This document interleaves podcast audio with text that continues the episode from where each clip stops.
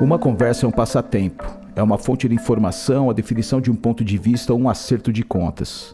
É a forma como a mente aponta um caminho ao pensamento.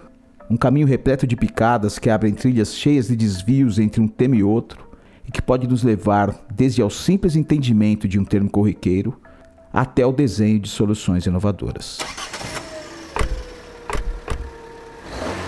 Neste episódio da série O Futuro das Cidades, pegamos exatamente um desses caminhos.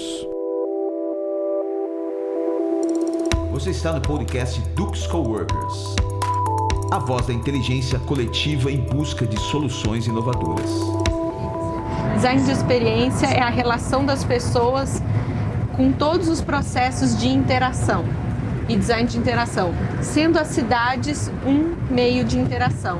E o que a gente tem? Essa visão da tecnologia também passando pelas cidades, muito na, no caminho do processo do futuro das cidades. É, a gente trabalha o nosso jeito de, de pensar, uh, tanto a parte de consultoria até o design do produto e da experiência. Ponto de partida é a pesquisa, é a investigação a gente passa da investigação para a prototipagem, da prototipagem para o teste e o teste a performance, né, para entender o resultado do, daquela intenção, seja ela uma intenção de marca, uma intenção de produto ou uma intenção de, de realocação de um espaço urbano. E a gente, quando viu essa Kombi aqui, né, a gente trouxe essa Kombi para a Dux como um projeto de pesquisa. Você é um jeito melhor de fazer com que as pessoas entendam a relação das cidades, é ir. Vamos, vamos entender as cidades, vamos lá, vamos lá ver, vamos fazer isso. E falando, e a gente tem um jeito de pensar inovação que é a inovação aberta. Ou seja, tem a nosso time, a nossa equipe de inteligência, mas essa troca com quem? Com outras empresas, com outras pessoas que também estão fazendo esse movimento é, é, a nossa essência, né? A gente acha que nenhuma solução começa no seu próprio umbigo.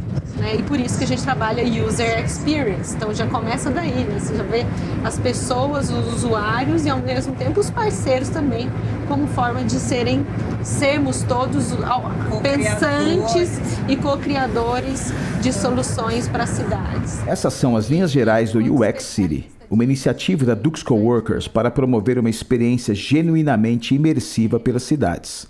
Na Kombi do seu Vanderlei, fomos de Perdizes, zona oeste de São Paulo, ao Centro de Formação Cultural Cidade Tiradentes, no extremo leste da capital, com especialistas de áreas diferentes, mas com um destino comum: pensar a cidade de um ponto de vista voltado aos seus cidadãos. Cidade. Eu ando muito é, na cidade de São Paulo. Hora eu tô, por exemplo, na 25 de março, na Moca, hora eu tô na Berrine, na Paulista.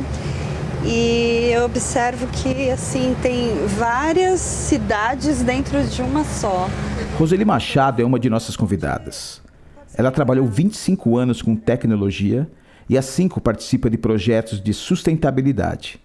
Fundadora do Instituto Eco Conecta, Roseli presta consultoria a iniciativas como a de cooperativas de mulheres que reciclam lixo. Né? Porque hoje elas são totalmente invisíveis para a sociedade. E são mulheres que têm um grande potencial, elas só precisam é, ter oportunidade, né? Oportunidade para estudar, para trabalhar, para cuidar das suas famílias. Elas precisam estar inseridas nisso, só que elas estão assim com baixa estima, porque quando a gente fala de trabalhar com se ganhar dinheiro através do lixo, parece que é uma coisa suja, né? E na verdade não é. O lixo nada mais é do que aquilo que a gente consome dentro de casa. Então a gente não pode encarar que o lixo é uma coisa degradante, né? Mas as pessoas que trabalham com isso, elas se sentem dessa forma, muito porque a sociedade dá esse olhar. Mas o resíduo ele tem um potencial gigantesco de tirar as pessoas da, do estado de vulnerabilidade e até de colocar o país num patamar assim de uma nação que se preocupa com esse tema, né? Gerar é, recursos financeiros para isso. Se a gente pensar que, por exemplo, a Alemanha é um dos países que menos, ah, que mais reciclam, né? Que mais tem, é, que mais projetos de economia, de, de, geração limpa, né, que cuidam do seu lixo, e a gente pensar que é um país que também não tem a sua sociedade segmentada em classe social, né? Melina Alves, designer de experiências e fundadora da Dux Coworkers, é uma das idealizadoras do UX City e anfitriã nesse rolê que atravessa uma das maiores cidades do mundo. A gente trabalha bastante com pesquisa, é, pesquisa de experiência, né, de como entender o comportamento do usuário e o impacto desse comportamento na geração de novos, novas economias, novos serviços e, e até novas tecnologias. Então, a gente parte do princípio da pesquisa para o desenvolvimento da cadeia do produto, né, de prototipar e de, e de desenhar até uma performance para esse produto com base nessa investigação. E, eu, e a minha maior dor é, é entender que muitos institutos de pesquisa qualificam pessoas por classificação econômica. E, e, o próprio cliente muitas vezes vem com esse viés de, de que a classificação econômica define o indivíduo. Uhum. É. Né? Isso, isso já é o princípio do, da antissustentabilidade. É, né? Já é a segregação. A né? segregação.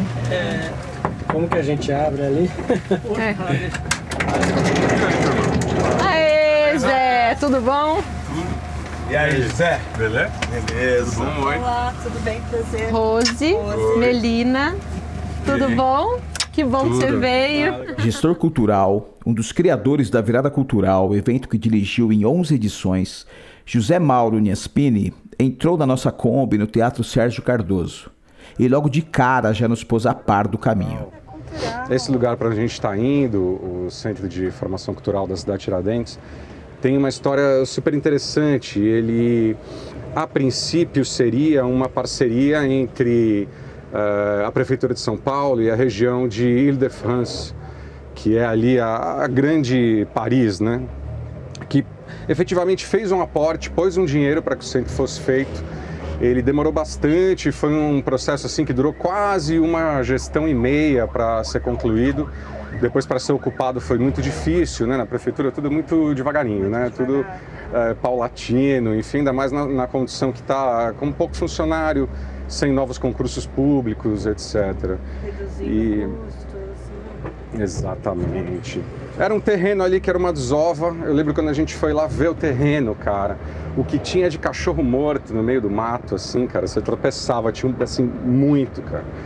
E aí eu participei do lançamento até a inauguração do centro e agora ele tem uma vida já, ele tem uma dinâmica dentro da cidade de Tiradentes. Mas é algo que teve que ser construído também bastante devagar, não foi de uma hora para outra, né? São Paulo tem periferia de São Paulo é, tem, é, ela é um pouco refratária, né, ao que vem de fora. Uhum. Né? O pessoal é um pouco desconfiado, assim. Demora, você tem que conquistar um, um, um espaço. É, né? você não pode chegar invadindo, né? Na verdade, você tem que fazer um trabalho muito de escuta primeiro. Hum. Ao todo, foram quase 90 quilômetros de conversa dividida em três partes que trazem um passeio pelos indicadores das cidades inteligentes. Indicadores que surgiam a cada esquina pelas percepções, experiências e ideias de quem vive e trabalha por uma São Paulo mais humana, mais sustentável, mais inteligente. Agora, você ouve a primeira etapa desse caminho, que nos mostra por que um dia São Paulo foi descrita como a Pauliceia desvairada. É, a sustentabilidade, na verdade, ela não, não é algo. É, o pessoal fala ah, futuro, né? Mas ela acontece agora. Uhum. Né? A gente tem que olhar é, esse tema com uma certa urgência. Mas a sustentabilidade é também você se preocupar com é, profissões, né? quais são as carreiras do futuro que vão trazer um despertar para a sociedade se é, é olhando mais para o outro, né? É, o ser humano ele está nesse contexto hoje muito fortemente, não é mais produzir, né, produzir o carro, não, é o que eu posso melhorar através daquela produção para o ser humano e que não vai impactar de forma é, degradante o planeta, né? diminuir os riscos desse impacto. E também despertar nas pessoas o, o cuidado com o seu espaço. Né? A gente precisa ter um sentimento mais de pertencimento. E aí eu acho que vale puxar o gancho, o gancho daquela conversa sobre classe econômica, né? Isso. Então a gente fala assim, a gente é uma, uma, um povo que, que segmenta a sua sociedade conforme a classificação econômica uhum. e não sobre os desejos, sobre as necessidades. Então, a gente avalia o perfil, as, as grandes empresas para tomarem decisões, elas peguem lá o dado do IBGE ou target, né? Pensa em target e pensa o quê?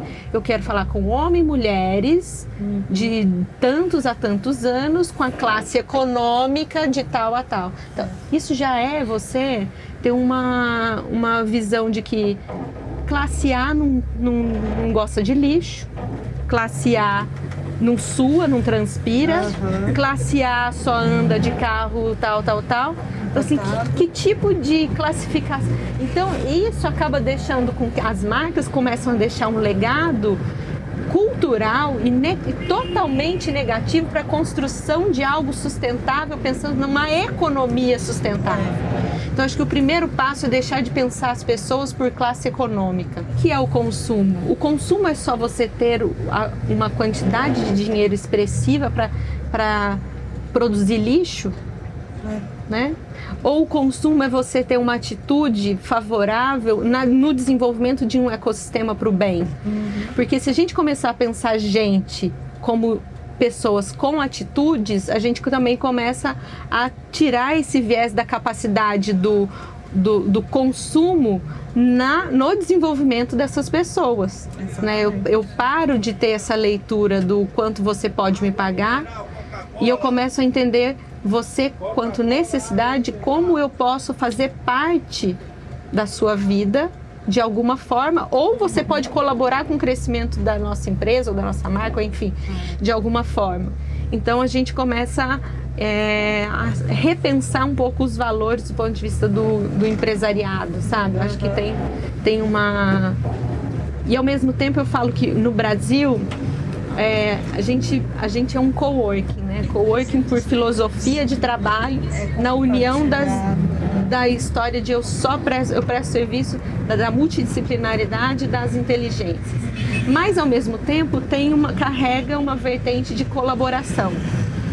E o que a gente percebe, mesmo estando num coworking, as pessoas não tiram a, o seu, a sua xícara da mesa. Elas esperam que alguém limpe para você, que alguém tire o seu próprio lixo, que alguém então a, a, a, cultura do Brasil é a cultura do ser servido. Então essa a gente precisa quebrar essa cultura escravocrata para começar a pensar em cidadania. Sim. E aí essa ótica da cidadania também como forma de, de reavaliar os nossos princípios na relação da cultura, da economia, da inovação.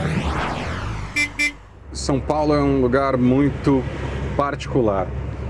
Como experiência social, que a gente é uma experiência, né? A gente não sabe onde vai dar isso aqui. Primeira vez que tem uma cidade desse tamanho, com gente tão diferente, toda aglomerada disputando espaços é, é tão, tão cada vez mais restritos e, e, constrangidos né, pelo automóvel, pelas pessoas, etc. Exclusivos e tudo. São Paulo é, é, não tem praia, né? Aquela velha pergunta: qual é a praia de São Paulo? Você foi perdendo também aquela sociabilidade de rua é, normal de uma cidade pequena, né, em que as pessoas ainda se veem na praça pública, ainda se encontram é, nos poucos espaços comerciais e etc. Com uma multiplicidade desse tamanho, é, todo mundo é anônimo, né? ninguém se vê mais, é muito difícil você ter esse encontro onde, é, onde de fato a cidade se aprimora através da, da, da, das trocas sociais. Né? Uh, e ao mesmo tempo se horizontaliza né? Num, num, espaço que não é do rico, não é do pobre, não é de ninguém, e todo mundo está lá de sunga naquele momento, igualmente, né? perante o, o, o espaço público. Aqui não, né? Aqui o espaço público é um pouco segmentado. É, existiu uma cultura em São Paulo uh, muito exclusivista, um pouco individualista, quer dizer, cada um no seu automóvel, cada um no seu escritório, cada qual com o seu ar condicionado na temperatura que você é ideal para mim ali na pequena bolha. E você sai do ar condicionado do escritório, entra no carro, liga o ar condicionado, vai naquele ambiente só seu, hermético, até o seu apartamento, onde você está apartado é, de outras pessoas, de outras famílias e entra naquele seu microambiente. Um com outra pessoa, você só dá boa tarde. Dificilmente dá boa tarde. É, um, é muito. É, é então, é, São Paulo, especialmente na área central, uh, foi perdendo totalmente, eu acho, é, é, o, as possibilidades dessa sociabilidade de rua, que é super importante para a saúde é, comunitária, né? E às vezes, nem sempre, através da cultura você consegue uh, forçar um pouco essas situações, propor um encontro mais transversal em que as pessoas vão ficar ali ombro a ombro e poder partilhar o mesmo ambiente. Mesmo que nada aconteça, mesmo que nada de, de uh, objetivo ou prático né, uh, decorra disso, só essa experiência ela já é horizontalizante, ela já muda as perspectivas, ela já torna a cidade algo um pouco mais uh, humana, né? num, num, num, certo sentido. Existe um movimento de tentar resgatar essa humanidade da cidade de São Paulo, né? O que aconteceu, o fenômeno do carnaval de rua, é. foi algo totalmente popular, sem marca nenhuma, foram, foi iniciativa 0% de marca de qualquer coisa, né? Foi uma iniciativa da população, espontânea, né? espontânea da população, em tomar a rua de, e o, o espaço público como seu, de repente as pessoas começaram a olhar os espaços públicos ali naquele movimento da rua, do carnaval que propõe um pouco isso também, né? A história do carnaval já é um pouco mais favorável a esse a essa desenvolver essa percepção. Mas eu acho que é isso, a gente ficou com medo do espaço público, né? de não de não medo e ao mesmo tempo de não enxergar aquilo como seu. Os muros estão cada vez mais altos e esse é o movimento, quer dizer, até para fazer alguma coisa que é inclusiva ou que você vai dar mais conforto para quem é exclusivo, é, sempre tem uma lógica de exclusividade. É, pode parecer uma besteira, mas é a faixa exclusiva de ônibus. É a ciclofaixa exclusiva para o ciclista, porque as pessoas não são educadas a olhar uma para outra. Então o ciclista não olha o pedestre, o pedestre não olha o ciclista, o carro não olha para ele, um carro não olha o ônibus, o ônibus não olha o carro. Cada um tem que ter a sua exclusividade para poder fluir melhor a despeito do resto né? Não é uma construção é, é compartilhada. É, a gente a gente fez uma pesquisa em 2013 para 14 na Índia com foco em mobilidade urbana. E a gente usou essa mesma metodologia que a gente está fazendo aqui, de olhar para os extremos para entender os extremos. E a Índia versus mundo é o extremo da mobilidade urbana.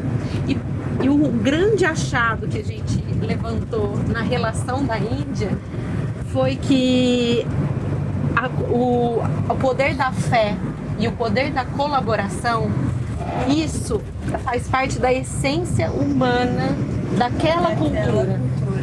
E, e, isso é transformador a ponto de eles não perceberem o caos e não ter que ter uma algo exclusivo, limitado.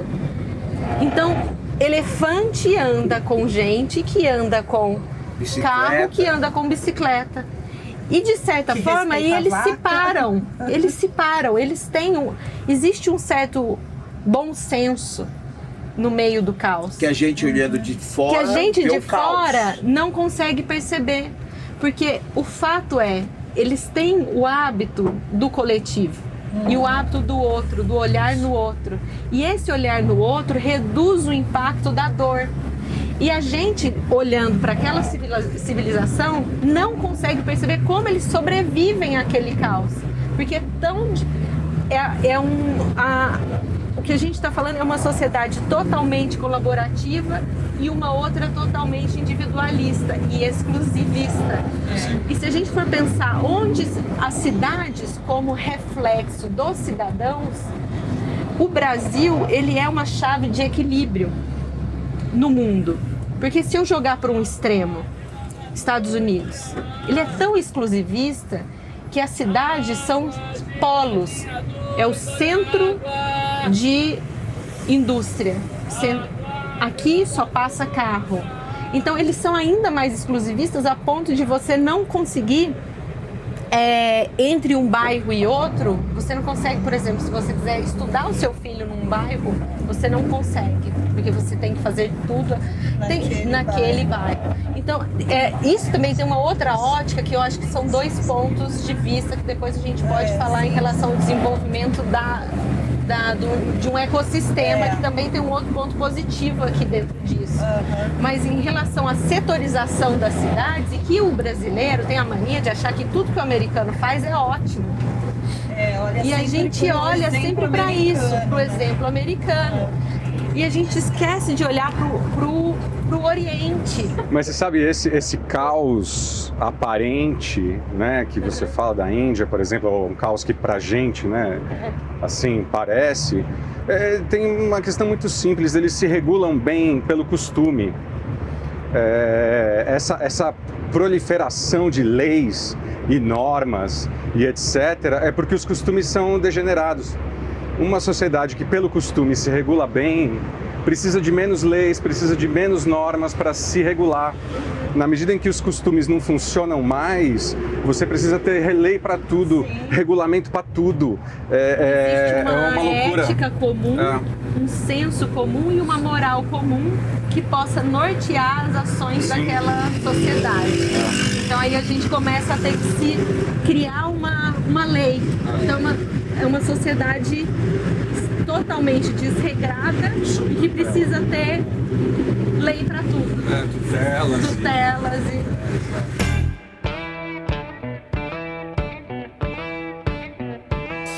E aí, gostou do rolê? Então curta, compartilhe, indique o podcast para seus amigos e amigas. Achou que faltou alguma coisa? Ou sobrou? Fala pra gente. Escreva suas críticas, elogios e sugestões para o e-mail call@duxcoworkers.com.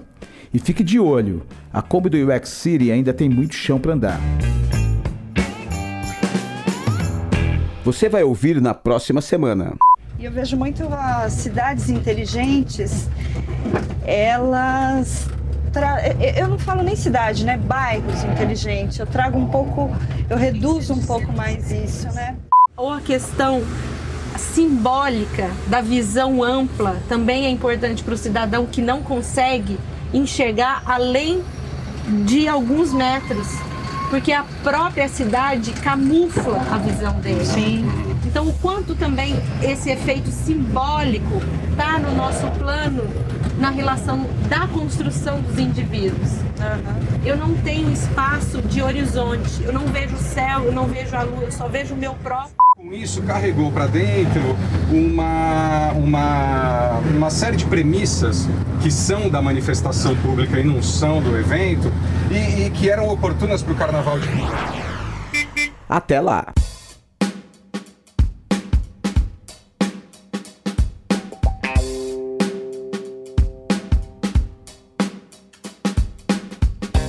Ai, Ivan, sexta pequinha. Assim que é bom. Ela ainda avisa. Esse podcast foi produzido pela Dux Coworkers. Ele é, ele é sapeca, ele é sapeca. gente.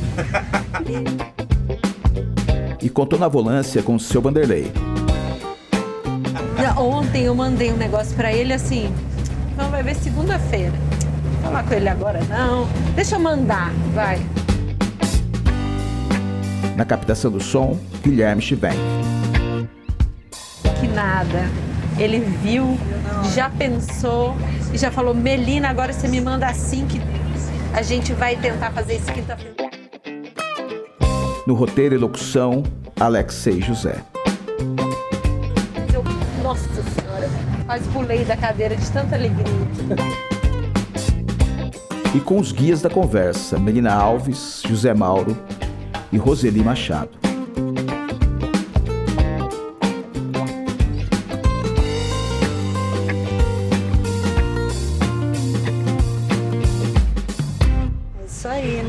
Pessoa que ama o que faz. É.